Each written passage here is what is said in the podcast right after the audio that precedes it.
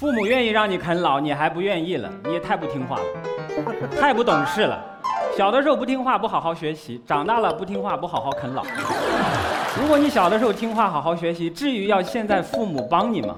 所以现在啃老是弥补当年伤害父母的唯一出路。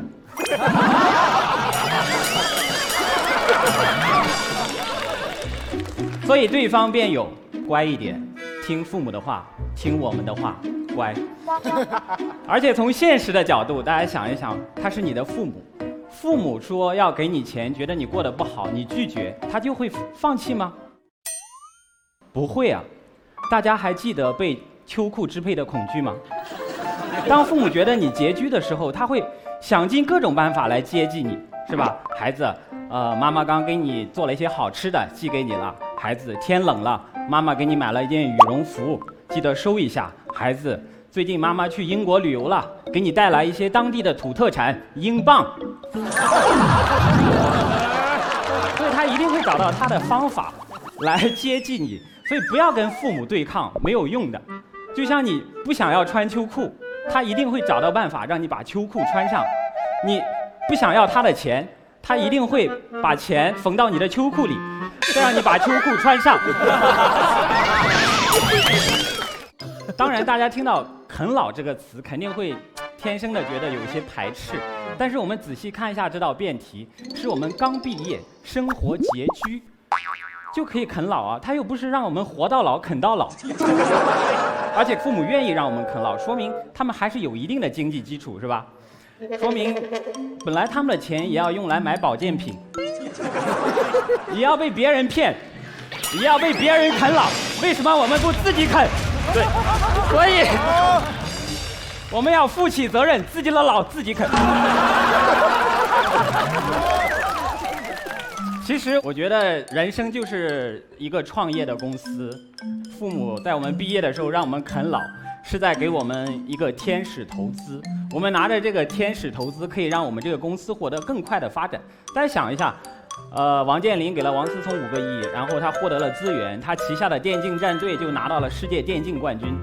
他如果白手起家，顶多开一个网吧。这个资源是完全不一样的，是吧？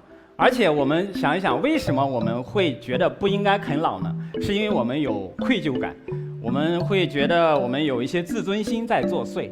但是我们当然觉得独立是很好的。但是独立也包括思想上的独立，去独立的思考，想想在这种情况下，是不是啃老是最好的选择，而不是说我硬要去证明自己，去制造困难让自己上。举一个例子，比如说你是一个太子，皇上说要把这个王位传给你，你说不，我要用自己的实力来证明自己，我要造反，那你死的不冤啊。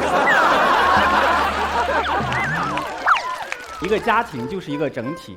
就是谁宽裕的时候谁出手，谁经济上遇到困难了，我们叫责无旁贷嘛。什么叫责无旁贷？就是家庭成员有责任让其他人没有别的贷款。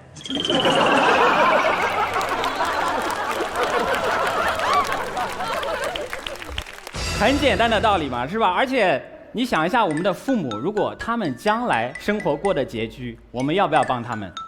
要。要不要让他们啃小？要。所以，最后我要说一个比较高大上的观点，大家没有听过啊。